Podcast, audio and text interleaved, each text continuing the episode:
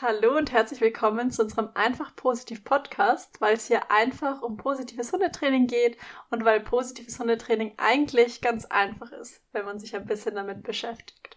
Heute in dieser Folge möchte ich über eine Aussage sprechen, die man von vermeintlichen Hundeprofis immer wieder mal hört. Und zwar geht es um die Aussage, dass Hunde das untereinander auch so machen. Also, das habt ihr vielleicht schon mal gehört, da kriegt man einen Tipp oder diese Hundeprofis unter Anführungszeichen ähm, erklären, warum sie etwas mit ihrem Hund zu machen und die Antwort ist dann, ja, mach das mal oder ich mach das, weil die Hunde machen das untereinander auch so, dann versteht ihr das gut. Bei was für Dingen oder Methoden oder Trainingsmitteln äh, wird diese Aussage gerne verwendet? Meiner Erfahrung nach eigentlich nur bei Strafen und Korrekturen. Also zum Beispiel, wenn der Hund geblockt wird, irgendwie anders korrigiert wird, wenn Dinge weggenommen oder beansprucht werden und auch so die körperliche Dinge wie Schnauzengriff und so weiter. Dann hört man immer wieder diesen Spruch und das ist ein bisschen komisch, weil das sind alles strafbasierte Methoden und wenn man sich das so anhört, klingt das fast so, als wären Hunde ziemlich grob miteinander. Also als würden die ständig irgendwas wegnehmen, sich korrigieren und so weiter. Ja, und jetzt ist die Frage, gehen Hunde miteinander wirklich immer so grob um oder ist es etwa nur eine Rechtfertigung für Strafe im Hundetraining, diese Aussage? Wir werden uns jetzt anschauen, warum diese Rechtfertigung im ersten Moment vielleicht ganz logisch klingt, aber warum sie vielleicht doch nicht ganz so logisch ist oder warum das Ganze nicht so einfach und eindeutig ist und dazu möchte ich jetzt einfach diese Aussage und diese, ja, diese Sichtweise aus meinem Blickwinkel beleuchten und einfach verschiedene Themen oder Gedanken, die ich dazu habe, aufbringen und in den Raum stellen, damit ihr euch einfach eine Meinung bilden könnt oder nochmal über dieses Thema reflektieren könnt und genau, wir einfach uns Zeit nehmen, dieses, diese Aussage, dieses Thema zu bearbeiten. genau. Also bei dieser Aussage, Hunde machen es untereinander auch so, werden wir Menschen oder vergleichen wir Menschen uns ja mit anderen Hunden. Da ist gleich der erste sehr obvious Punkt. Wir sind keine Hunde. Und Hunde sind keine Menschen. Das heißt, dieser eins zu eins Vergleich, der passt nicht ganz zusammen. Weil wir, die Hunde, also wir können ja auch nicht sagen, ja, wir Menschen sprechen miteinander, deswegen sollen die Hunde das jetzt auch tun. Und genauso wenig können wir sagen, ja, die Hunde machen das und das, deswegen machen wir das jetzt auch, weil wir sind nun mal nicht dieselbe Tierart, sage ich jetzt mal. Und wir haben natürlich eine bestimmte Kommunikation, also eine andere Art spezifische Kommunikation und Verhaltensweisen als die Hunde und umgekehrt. Also es macht nicht so viel Sinn, einfach so zu tun, als wären wir jetzt der andere, weil wir eben nicht das gleiche oder die gleichen sind. Und wir wären tatsächlich auch richtig schlechte Hunde. Also wenn wir das Bedürfnis haben, uns mit Hunden zu vergleichen, dann können wir das ja auch mal breiter machen. Im Vergleich zu Hunden können wir richtig schlecht riechen. Also wir würden sehr, sehr viel verpassen, was in deren Welt vorgeht, weil der Geruch ist ein zentrales Element der Hundekommunikation und da können die unglaublich viel Informationen rausziehen und auch viele Informationen weitergeben. Und wir verpassen das alles. Also deswegen gehen wir auch mit unseren Hunden spazieren und die schnüffeln die ganze Zeit und viele Menschen sind dann vielleicht genervt, so, oh, was gibt's da schon wieder zu schnüffeln? Und da ist schon ein erstes Missverständnis quasi, weil die Hunde denken sich dann vielleicht, ja, wie merkst du das nicht, dass das hier so spannend ist? Wieso, wieso gehst du durch die Welt und kriegst das alles nicht mit? Das ist doch so spannend und so interessant. Und da reden wir quasi schon ein bisschen aneinander vorbei, weil wir eben das anders wahrnehmen. Außerdem, wenn wir uns mit Hunden vergleichen, wir können überhaupt nicht so schnell laufen. Also in einem Sprint hängt uns der Hund äh, sehr leicht ab. Und der hat auch oft viel mehr Ausdauer als wir Menschen. Natürlich ist es nicht immer verallgemeinerbar, aber häufig ist es so, dass Hunde einfach viel schneller sind und mehr laufen können.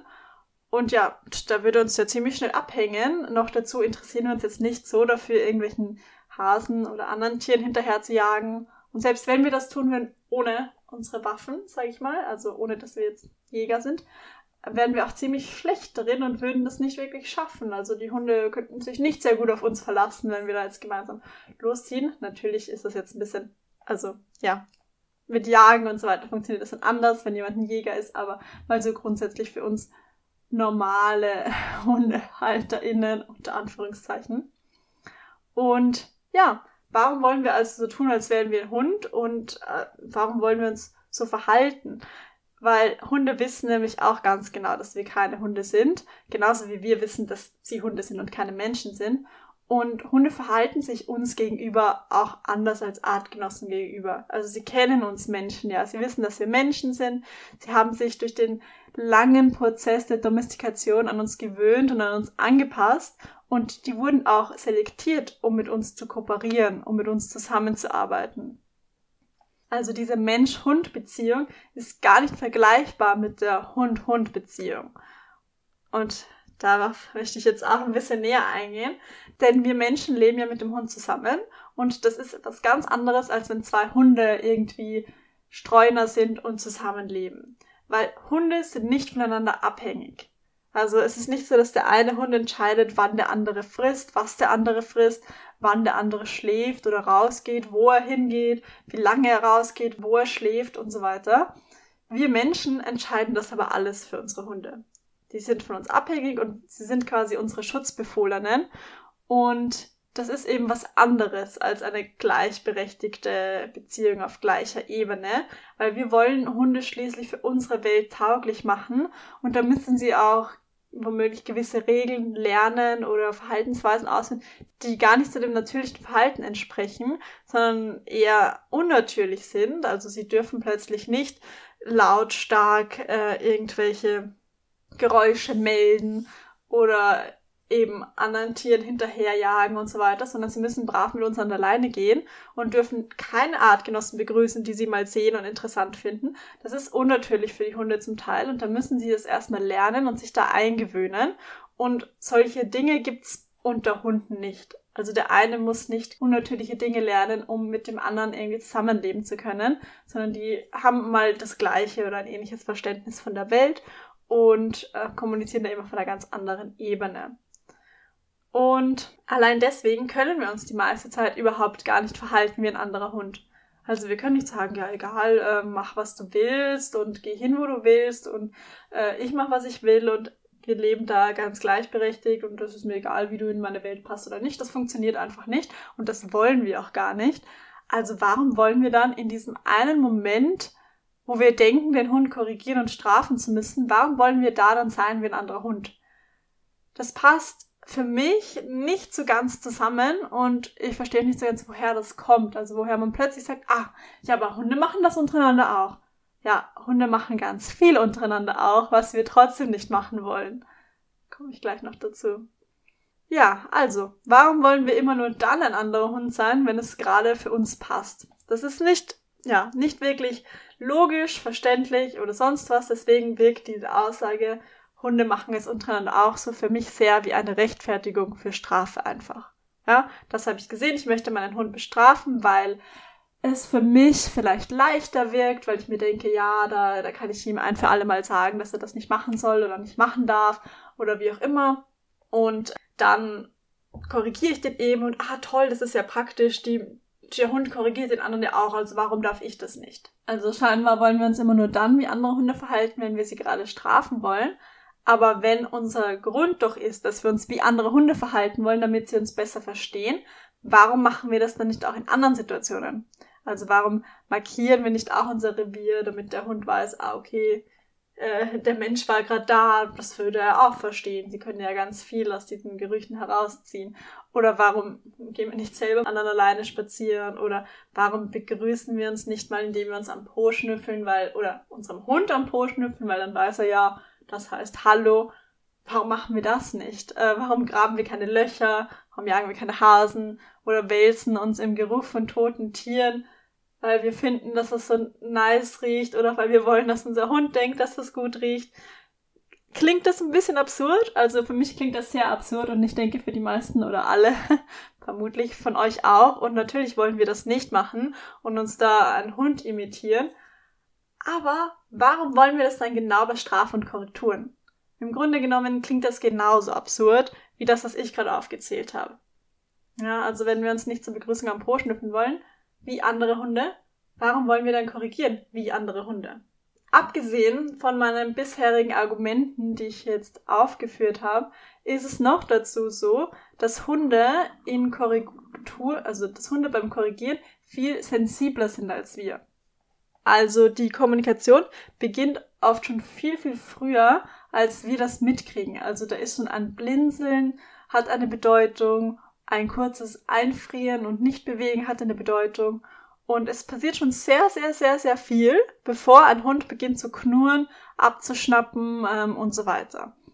Viele Menschen sehen jedoch nur das, diese Eskalation. Also das ist wirklich die Eskalation. Davor hat der Konflikt schon begonnen und das ist dann eben, wenn das alles nicht geholfen hat. Also ihr kennt bestimmt die Eskalationsleiter.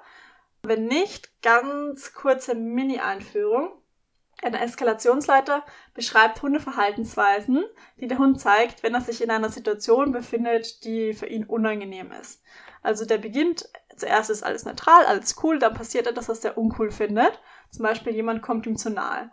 Dann wird er erstmal versuchen, mit Beschwichtigungssignalen deutlich zu machen, dass er sich gerade unwohl fühlt. Also der wird blinzeln, vielleicht züngeln, wegschauen und so weiter. All diese Dinge machen.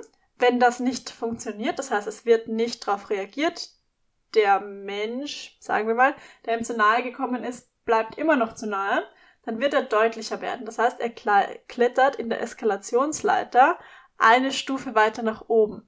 Und umso weiter nach oben, umso deutlicher wird es.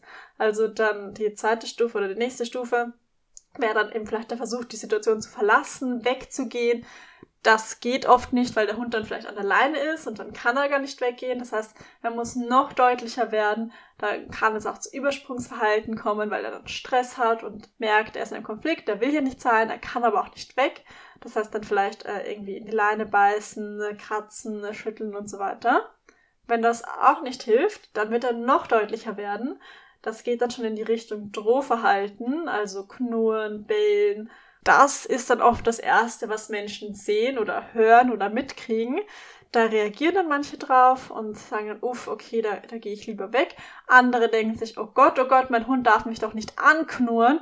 Das, äh, da muss ich ihn erst recht bestrafen. Das kann sehr fatal enden, weil der Hund dann womöglich lernt, okay, ich darf gar nicht knurren. Das heißt, ich überspringe diese Stufe am besten und was kommt nach dem Knurren und nach dem Drohen? Das, das tatsächliche Zwicken, Beißen und so weiter. Das heißt, niemals, niemals für Knurren bestrafen. Es ist gut, dass sich dein Hund warnt und dass er dir Zeit gibt, wegzugehen. Und die Wahrscheinlichkeit, dass er nicht sofort geknurrt hat, ist sehr, sehr, sehr groß, auch wenn du das Gefühl hast, dass er sofort geknurrt hat. Weil eben diese Signale davor nicht gesehen wurden. Wenn man sich nicht damit befasst, es kann es schwierig sein, das zu sehen, weil es wirklich sehr sensible Signale sind. Andere Hunde, die gut sozialisiert sind, erkennen das aber und reagieren oft schon da und dann kommt es gar nicht zu so einem Konflikt. Ja, weil die dann merken, ah, okay, uff, der ist kurz eingefroren, der will da weg, dann lassen wir das. Ja, und deswegen, also Hunde wollen, suchen ja keine Konflikte, sondern sind eigentlich sehr konfliktvermeidend unterwegs und harmoniebedürftig, sage ich jetzt mal. Also die, die wollen nicht die ganze Zeit mit allen. Das wäre auch ein bisschen doof, weil man dann sehr viel Energie verbraucht und wenn man dann wirklich mal Energie braucht, um sich verteidigen zu können, dann hat man vielleicht keine mehr. Deswegen ist es immer besser, eher zu schauen, keine Konflikte austragen zu müssen. Gut, das heißt, was wieder den Bogen zurück, was möchte ich damit jetzt sagen? Hunde sind sensibler im Korrigieren, wir Menschen nicht, weil wir, wenn wir einen Hund beobachten, der den anderen korrigiert, dann steigen wir bei einer der letzten Stufen ein, erkennen das da und denken, ah, so machen die das. Und dann wollen wir das nachmachen. Und korrigieren dann gleich so. Also ähm, zischen den Hund gleich mal an, quasi wie knurren oder so. Oder springen ihm vor die Nase oder drängen ihn zurück oder was auch immer. Oder werden sogar wirklich ähm, handgreiflicher, sag ich mal.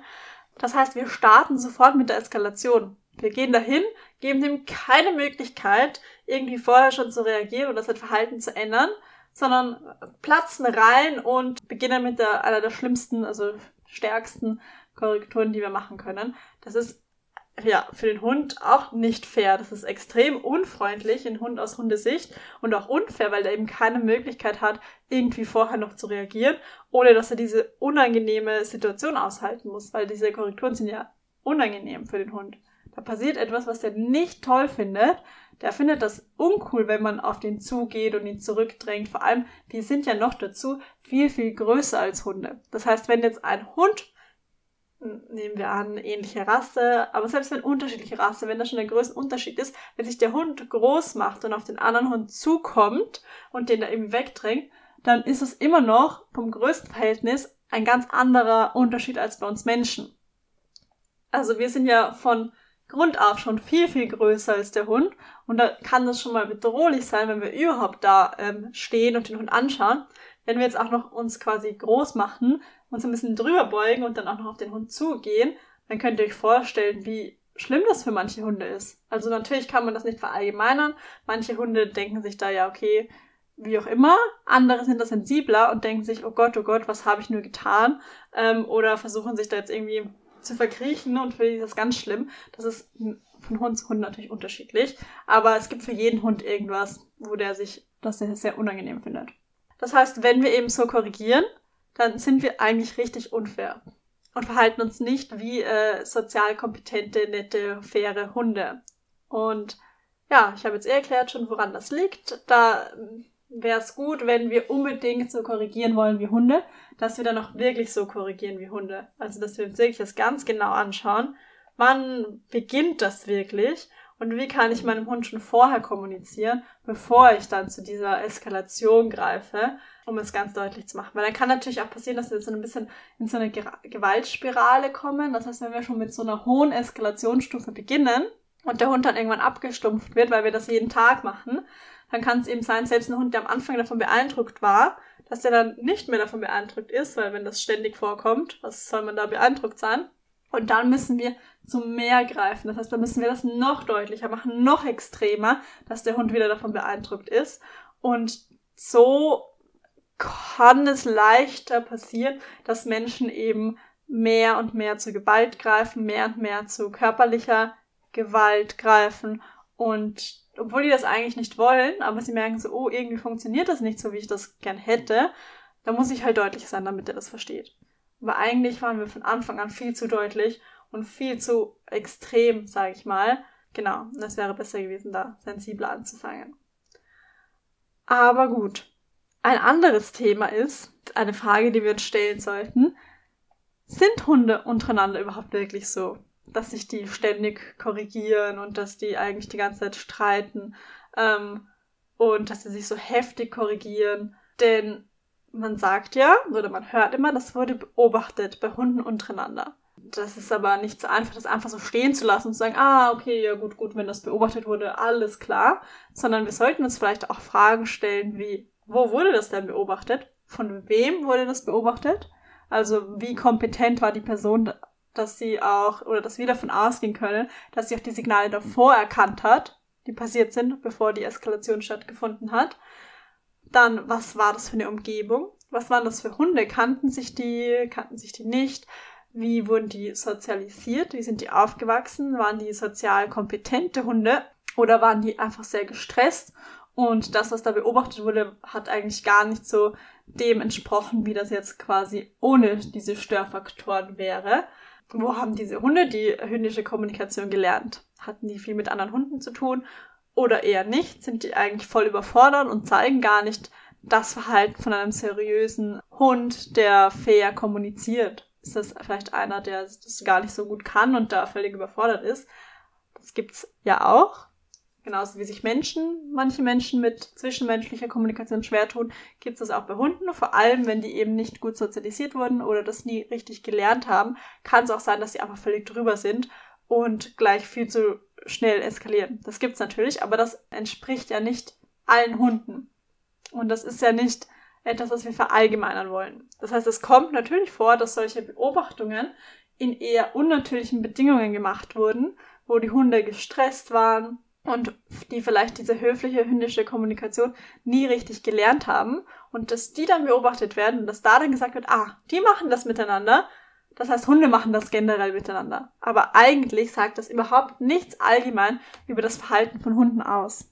Das ist auch immer wichtig, dass wenn wir solche Aussagen hören, dass wir, wenn wir solche was mitkriegen, dass wir überlegen, wo war das denn? Was war da überhaupt? Was wurde da beobachtet? Nur weil irgendwas irgendwo beobachtet wurde, heißt es nicht, dass das irgendwie verallgemeinerbar ist oder dass das irgendwie das abbildet, so wie es ist und dass wir uns daran orientieren sollten. das ist immer ganz, ganz wichtig, weil wenn wir uns schon verhalten wollen wie ein Hund, dann wollen wir uns doch verhalten wie ein seriöser Hund, der gut kommunizieren kann, der fair ist und nicht wie einer, der völlig explodiert wegen jeden Kleinigkeiten und völlig übertreibt und sehr unberechenbar ist für andere Hunde. Also den wollen wir uns ja nicht zum Vorbild nehmen.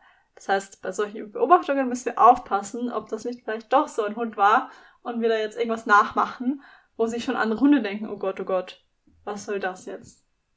Nur mal so zum Nachdenken. Was, was wir nämlich sehr oft vergessen. Was ich noch, was mir gerade einfällt, was ich noch als Empfehlung dazugeben wollte, weil ich wieder heute Beschwichtigungssignale angesprochen habe, das habe ich in der letzten Folge, glaube ich, schon mal angesprochen. Da gibt es auch ein ganz tolles Buch von der Turi Drugas. Das heißt einfach die Beschwichtigungssignale der Hunde, also auch Calming Signals. Und da ist ganz schön aufgelistet und mit Bildern versehen in diesem Buch, wie Hunde eben beschwichtigen und was man da beobachten kann. Das würde ich allen empfehlen, die sich noch nicht so intensiv damit befasst haben, was das ist. Vielleicht mache ich auch noch mal eine genauere Folge drüber, aber man es generell einfach zum Weiterbilden, zum Körpersprache erkennen und Dinge sehen, kann ich das auf jeden Fall empfehlen, wenn ihr da ein bisschen mehr den Hund verstehen wollt. Und so viel dazu, zu dem kurzen Ausreißer. Jetzt habe ich mir noch eine Sache überlegt, weil, oder an eine Sache gedacht, wenn es eben ums Thema geht, Hunde machen das untereinander ja auch so, dass dann häufig noch die Frage kommt, ja, und wer ist denn der Alpha bei euch zu Hause? Also, äh, das ist dann die, der nächste Schritt nach, wir müssen so sein wie andere Hunde. Wir müssen der Alpha sein von unserem Hund und wir müssen schauen, dass der sich ja nicht traut, da irgendwas zu bestimmen, weil wir müssen ja alles bestimmen, sonst nimmt er uns nicht ernst. Und das ist wirklich ein Thema, das noch viel zu häufig vorkommt und das eine Frage, die viel zu häufig gestellt wird, so, uff, ach, da bist du wohl nicht der Alpha, da ist wohl dein Hund der Alpha. Und das beruht auf einer Annahme, dass es in einem Wolfsrudel einen Alpha-Wolf gibt, der quasi alle herumkommandiert, sage ich jetzt mal, und alles bestimmt und sich das da erkämpft hat und wie auch immer. Und dass der ganz, weiß ich nicht, wild alles beansprucht und macht. Und ja, das Ding ist, Abgesehen davon, dass Hunde keine Wölfe sind, also dass es nicht so einfach vergleichbar ist, wie wir manchmal tun, wissen wir mittlerweile, dass es in einem Wolfsrudel keinen Alpha gibt. Also nicht mal im Wolfsrudel gibt es diesen Alpha, den wir uns da immer vorstellen, ähm, sondern in einem Wolfsrudel gibt's, also ein Wolfsrudel ist viel mehr wie eine Familie und die Eltern haben dann quasi das Sagen, aber das setzen sie nicht mit viel Druck und Gewalt durch, sondern halt einfach, die stellen Regeln auf und schauen, dass es allen gut geht, dass alle sicher sind und dass sich jeder daran hält. Und wenn es jetzt nicht mal bei Wölfen ein Alpha gibt, warum muss es dann zwischen Hund und Mensch ein Alpha geben. Also ich würde sagen, da muss erst recht kein Alpha geben, weil das überhaupt keinen Sinn macht und das überhaupt nicht wissenschaftlich irgendwie herausgefunden wurde und schon ganz oft widerlegt wurde, diese Theorie, die da irgendwann mal aufgestellt ist. So ist es ja in der Wissenschaft. Irgendwer stellt Theorien auf, findet da vielleicht irgendwelche Ergebnisse, die passen. Später findet man dann aber heraus, ah, irgendwie hat das doch nicht so gestimmt und es ist eigentlich ganz anders und es wird dann widerlegt und es werden neue Theorien aufgestellt. So funktioniert das immer. Deswegen verändert sich das, der Glaubenssatz und die, der Status quo quasi über die Jahre hinweg. Und mittlerweile sind wir uns sehr sicher, dass es diesen Alpha, von dem wir da einmal gesprochen haben, nicht gibt. Also ich glaube, dass die meisten von euch, die das jetzt hören, sowieso das wissen.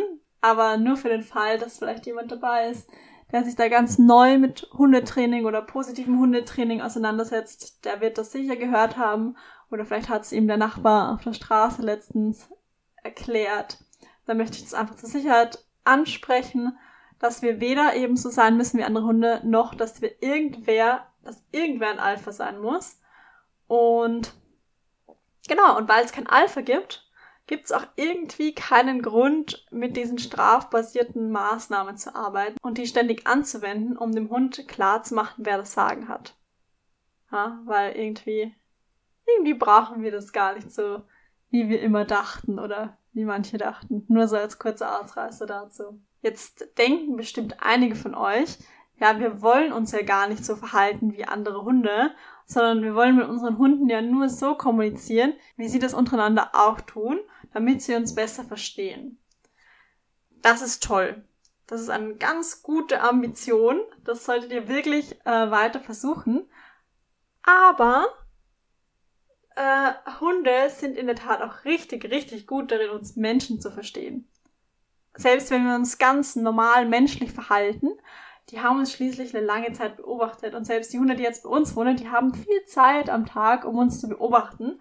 Und die verstehen unser menschliches Verhalten schon ganz schön gut. Also die wissen ganz genau, was du vorhast, wenn du aufstehst. Oder was es bedeutet, wenn du das und das machst, wenn du eine Jacke anziehst, wenn du in die Küche gehst. Ähm, wenn du eine einladende Geste machst, wenn du eine stoppende Geste machst und so weiter. Die sind richtig gut darin, unsere Sprache zu verstehen.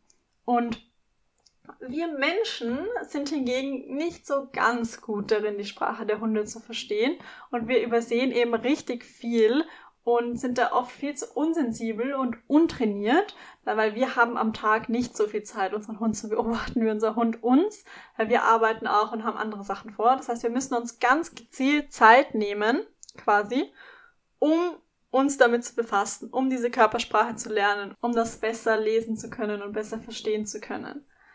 Das heißt, äh, ja, es liegt eher weniger daran, dass wir versuchen, die Hunde nachzumachen, sondern mehr daran, dass wir sie verstehen, dass wir erkennen können, wenn die uns etwas mitteilen wollen. Das ist viel, viel wichtiger.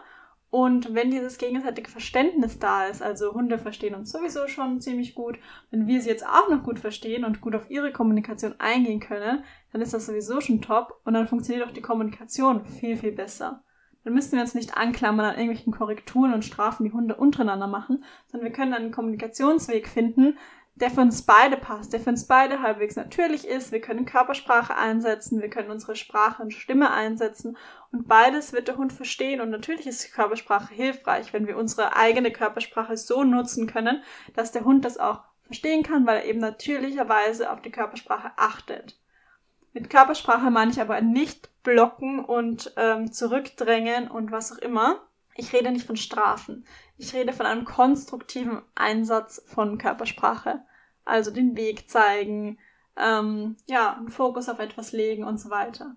Und dann ist noch ganz, ganz wichtig eben das Feedback. Das heißt, dass der Hund eben weiß, okay, das ist jetzt cool so, das soll er weitermachen, dann wird er das auch in Zukunft tun. Das heißt, Kommunikation ist viel, viel mehr als Korrekturen und Strafen und es ist eher schade, dass wir es darauf reduzieren und sagen, ja, Hunde machen das auch. Hunde machen viel mehr anderes auch. Also die kommunizieren noch viel komplexer und viel, viel mehr als nur über Korrekturen.